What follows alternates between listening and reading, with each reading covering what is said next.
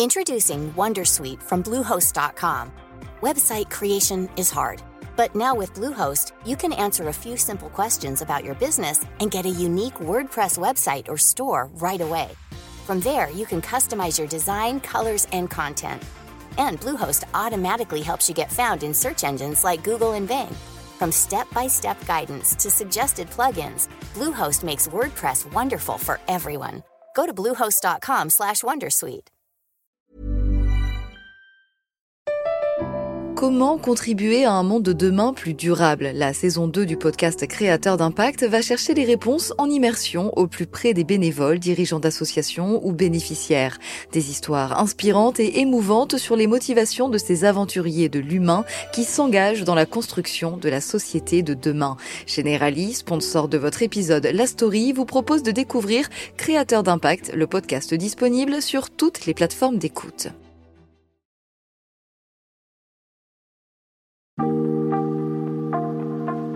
Bonjour, je suis Pierrick Fay, le présentateur du podcast des échos. Cette semaine, la story se met en pause lecture. Quatre épisodes pour vous raconter des tranches de vie et des destins parfois extraordinaires.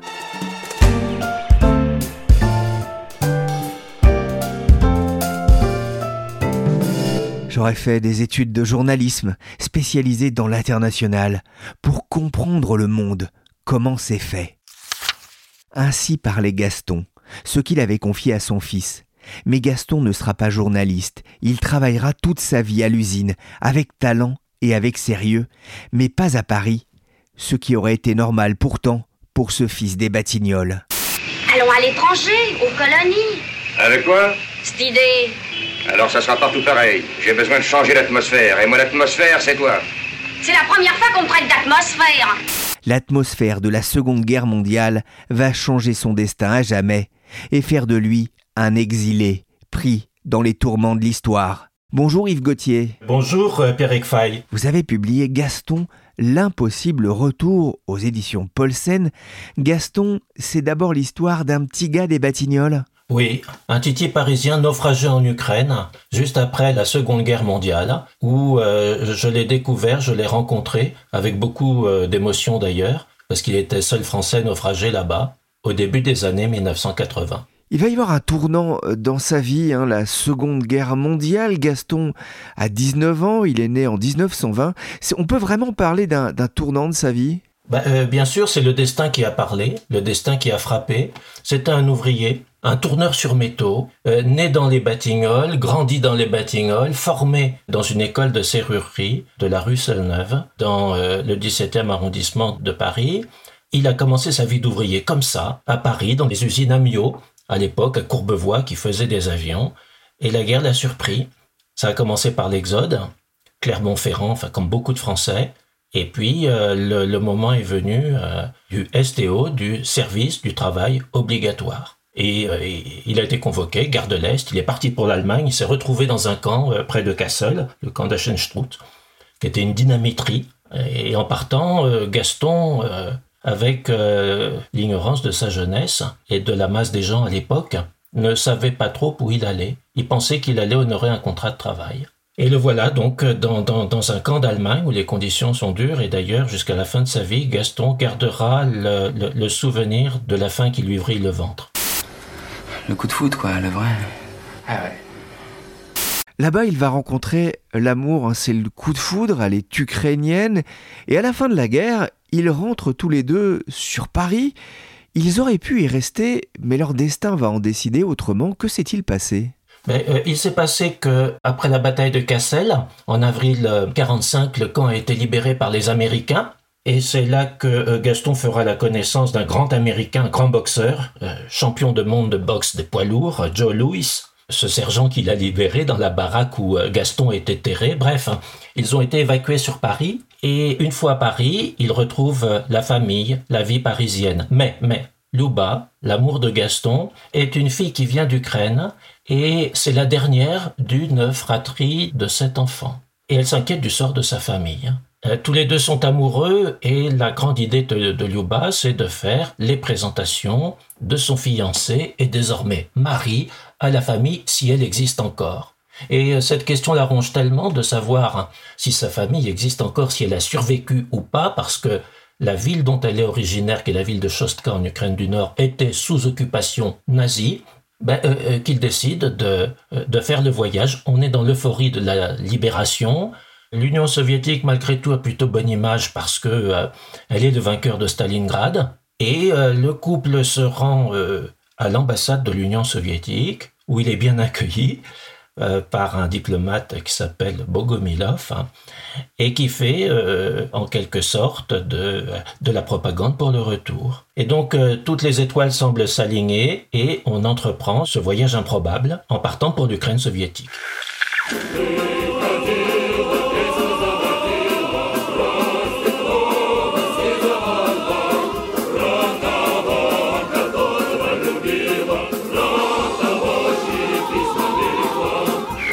Et Louba va découvrir avec plaisir que euh, toute sa famille a, survécu. Elle retrouve euh, sa mère, euh, son père. Et l'histoire aurait pu s'arrêter là. Et le titre de votre livre est évocateur, L'impossible retour. Et on le comprend en le lisant, il ne va jamais pouvoir revenir en France. Pourquoi? Ben, quand on débarque là-bas, dans cette ville de Chostka, on trouve à la fois un miracle et un désastre. Un miracle parce que vous l'avez dit, tout le monde a survécu. Donc Louba retrouve sa famille.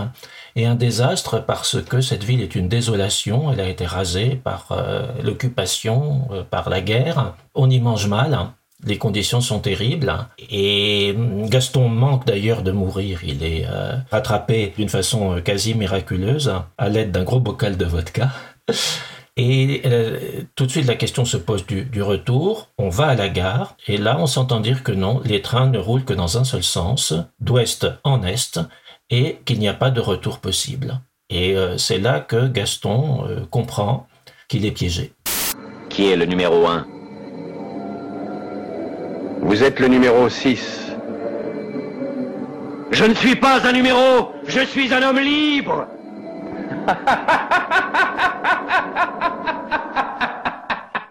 prisonnier dans son village, mais ce n'est pas faute d'avoir essayé de partir et, d'avertir sa famille restée en France. Alors il a fait euh, plusieurs euh, tentatives, dont la première, euh, je dirais, désespérée. Nous sommes en 1946. Gaston est prisonnier dans cette ville de Chostka, il n'a pas de papier. Il n'a pas non plus la possibilité de voyager à l'intérieur de l'Union soviétique, parce que à l'époque, pas de passeport, pas de billet de train. Les trains étaient en quelque sorte militarisés. C'était le cas aussi des colcosiens, des paysans, enfin, etc. Donc il va tenter une aventure, se rendre à Moscou en passager clandestin, en chevauchant le toit d'un wagon. Et euh, le voyage dure presque 24 heures. Il débarque à Moscou. Il se rend euh, dans la matinée à l'ambassade de France et il a dans sa poche une lettre qui explique son cas et qui appelle au secours. Et au moment de s'approcher euh, de l'ambassade pour y mettre la lettre à la boîte, eh bien, il est cueilli par deux hommes en civil hein, qui euh, le poussent violemment à l'écart, qui le mènent au poste, qui l'interrogent. Et là, eh bien, de nouveau, il est transféré à Chostka, assigné, pourrait-on dire, à résidence. Il doit pointer toutes les semaines et cette situation va durer, euh, on pourrait dire, 40 ans. Mais dans l'usine où il travaille, comme tourneur sur métaux, c'est une grande usine qui fabrique de la pellicule de film. C'est, pourrait-on dire, le Kodak soviétique. Vient un moment où une technologie nouvelle arrive, c'est la couleur. Cette technologie, les soviétiques ne la possèdent pas et pour ce faire, ils font venir des machines euh, de Belgique, d'Allemagne, euh, euh, du Japon et avec ces machines, des techniciens pour les servir. Et c'est là qu'avec des Belges, d'une façon indirecte, Gaston va pouvoir renouer avec, avec la France et surtout avec sa famille. Il apprendra le décès de son père, mais que sa mère est toujours vivante. Et euh, sa vieille maman, maman qui a fini ses jours dans la Meuse, eh bien, elle va nourrir sa fin de vie du rêve de revoir son fils Gaston rentrer en France. Une chose qui ne sera jamais possible. Il y a dans les archives de Gaston euh, certains papiers, des lettres d'elle, euh, un certificat d'hébergement signé par le maire du petit village de la Meuse, Écuret, euh, qui euh, atteste que euh, Madame Tivet peut bien accueillir son fils et sa famille, enfin tout cela, mais autant de tentatives avortées parce que le rideau de fer est une expression imagée, mais c'est d'abord et surtout une réalité. Pas de retour possible.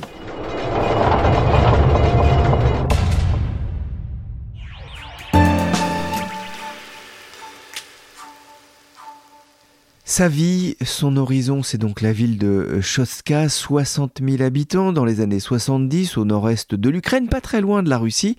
Et dans son malheur, il a eu de la chance finalement de se retrouver dans, cette ville industrielle d'une façon paradoxale, on peut dire que oui, parce que Gaston euh, appartient à une tribu professionnelle, très fière de son métier, qui était celle des tourneurs sur métaux. Et à ce titre, on peut dire que dans cette usine de la Sfema, que je décrivais comme le Kodak soviétique, il a fait sa place et il a pu euh, se faire admettre et reconnaître par les siens. En plus, c'était euh, un tourneur qui avait beaucoup de compétences.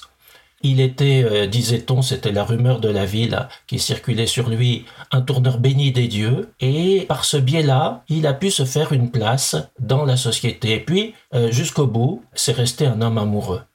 Il aura de Liuba deux enfants, et donc euh, euh, la famille sera son, euh, son, son univers, son havre de bonheur, son petit monde à lui, et d'une façon étonnante, bien que prise au piège, il va pouvoir, malgré tout, se forger comme ça un petit bonheur à lui, qui sera nourri des, des, souvenirs de sa vie parisienne, des chansons de Paris, de tout ce folklore parisien, des batignolles qu'il porte en lui, et dont il est euh, une incarnation vivante. Pour cette raison-là, les, souvenirs, les chansons, Mistinguette notamment, tout ça, euh, joueront dans sa vie une importance cruciale il va comme ça se forger l'image d'un Titi des Batignolles au fond de l'Ukraine, mais qui gardera ce, cet esprit boulevardier, cette philosophie boulevardière. Dans la vie, faut pas s'en faire, était l'une de ses chansons préférées qu'il aimait bien comme ça euh, euh, fredonner quand il était euh, devant son, son tour d'usinage dans l'usine de la Svema.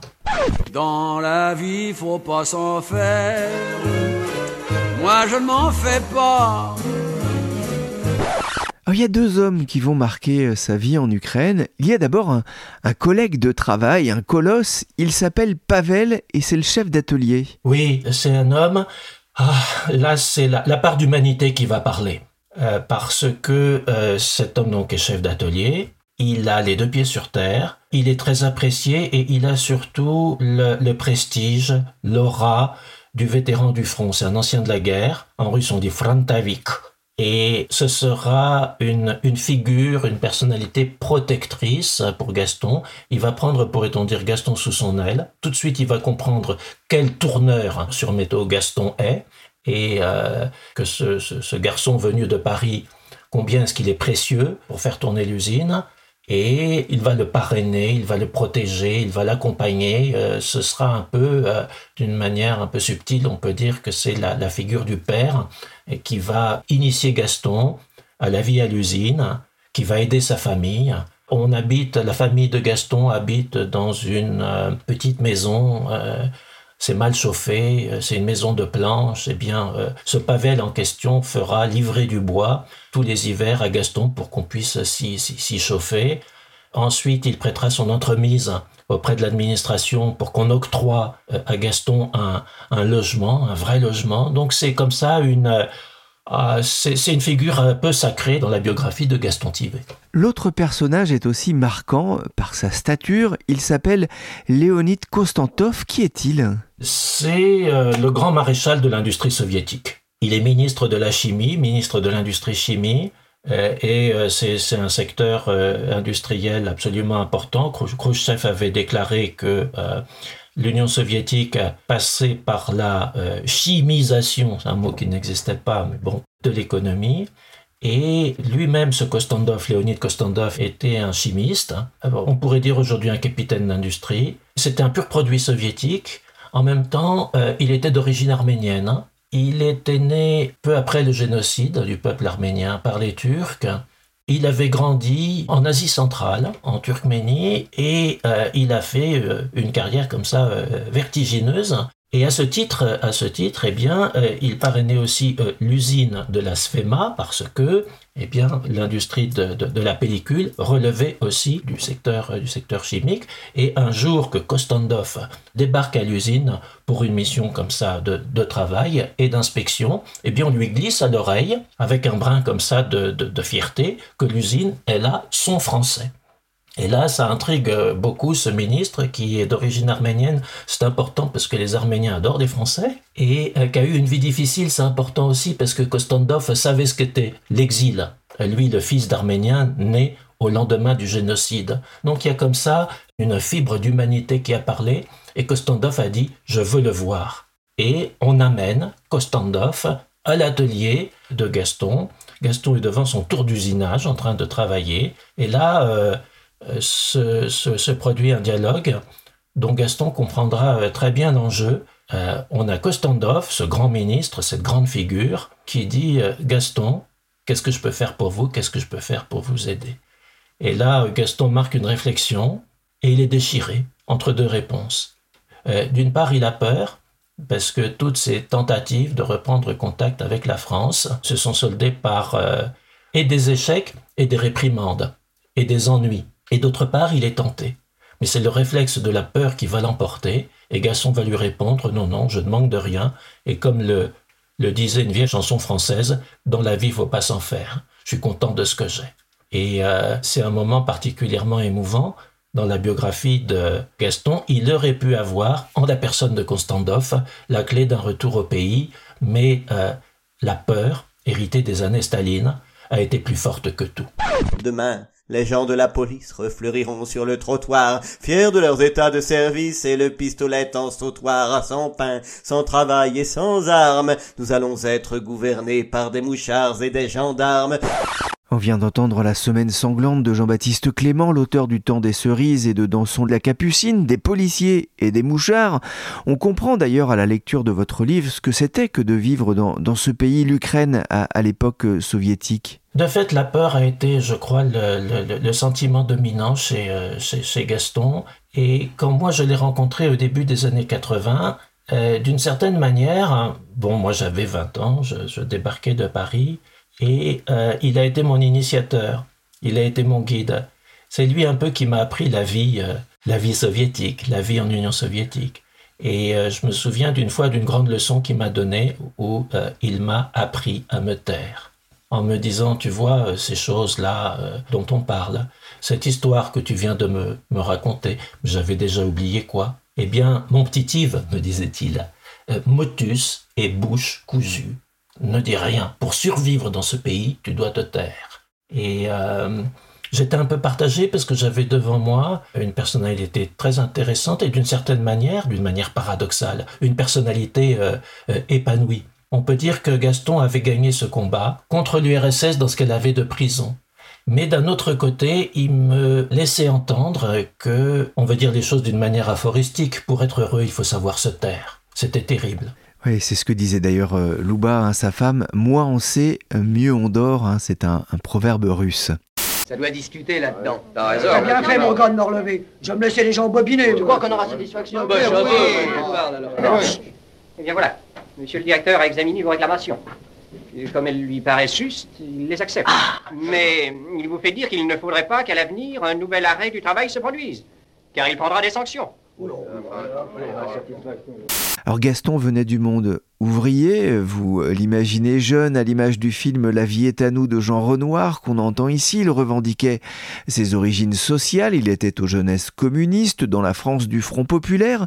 Quel regard il portait euh, justement euh, sur l'Empire soviétique et sur sa vie dans ce régime politique? Mais rétrospectivement, euh, quand j'y pense, c'était quelque chose d'extraordinairement contradictoire parce que d'une certaine façon l'Union soviétique cultivait, comment dire, les valeurs ouvrières. Et donc Gaston avait acquis une reconnaissance sociale, un statut social, et ce statut social reposait sur ses compétences de tourneur sur métaux et sur son appartenance à la grande tribu soviétique des ouvriers qualifiés. Et euh, de ce point de vue-là, il y avait en, Gaston une forme de, fierté. De plus, Gaston était passé par la guerre et il y avait chez lui, dans une forme d'adhésion, je dirais, euh, à, l'Union soviétique, sa fidélité à ce pays qui était le vainqueur de Stalingrad. Ça, s'était inscrit dans, sa personnalité d'une façon très forte.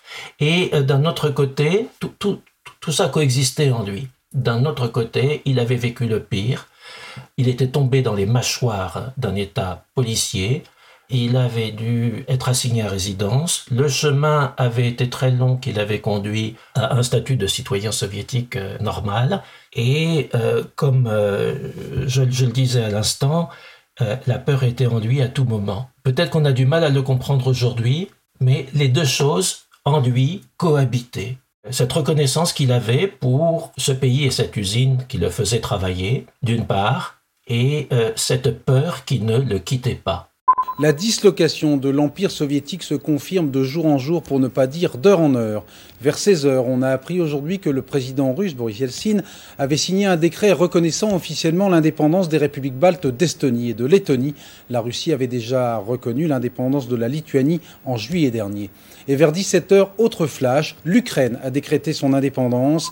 En 1991, il a 71 ans. Comment a-t-il vécu la dislocation de l'Union soviétique et, l'indépendance de l'Ukraine? Ben Pour lui, c'est un drame. Et c'est un drame pourquoi? Parce que euh, l'éclatement de l'Union soviétique, sa dissolution, euh, se traduit par le naufrage de son usine. Et il travaillait euh, depuis plus de 40 ans dans une grande usine, donc la Kodak soviétique Sfema.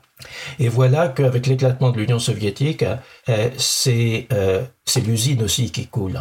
Alors qu'il est encore salarié de cette usine. Donc l'usine devient un décor de, désolation, euh, elle devient une friche industrielle, elle est dépecée de, ses machines, de, ses outils, et donc, euh, on voit Gaston qui se retrouve dans un tableau, alors je ne force pas le trait, euh, post-apocalyptique.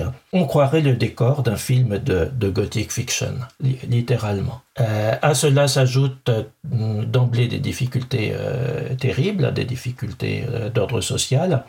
Et j'ai gardé des lettres de Gaston qui me disent à cette époque, j'ai passé quelques mois, j'ai été quelques mois sans vous écrire, mais euh, pour la bonne raison qu'on ne trouve ni papier, ni timbre, qu'on ne trouve plus rien, on ne trouve même plus, m'écrit-il, de planches pour faire les cercueils. Donc il est là dans un, climat de désolation euh, terrible et il dit pour nous les vieux qui avons, dit-il, connu les camps de concentration, il appelait camps de concentration euh, son camp de, STO de, de, et à l'entendre parler de ce camp, on peut penser qu'il avait quelques raisons quelques bonnes raisons de, parler ainsi. Donc, dit-il, pour nous les vieux qui avons connu les camps de concentration, euh, on sait manger de rien, euh, on sait qu'en passant devant une plante dont la racine est, comestible, on peut finir la journée avec, euh, etc.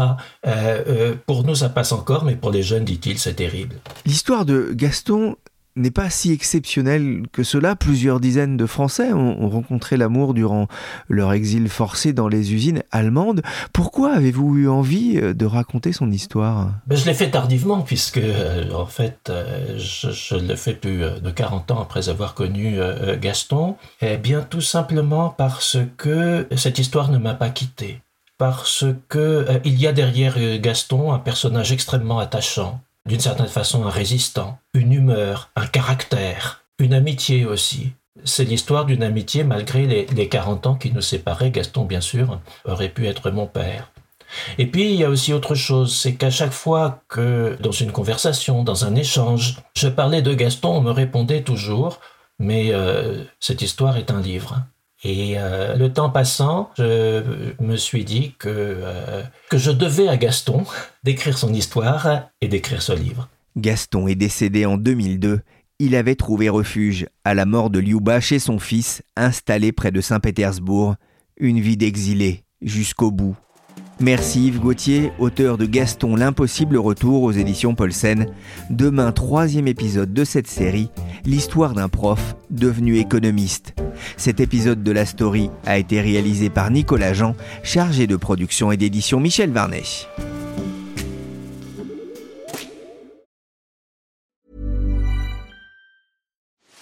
Are you ready to enhance your future in tech? Then it's time to make your move to the UK. the nation that has more tech unicorns than France, Germany, and Sweden combined. The nation that was third in the world to have a $1 trillion tech sector valuation. The nation where great talent comes together. Visit gov.uk forward slash great talent to see how you can work, live, and move to the UK.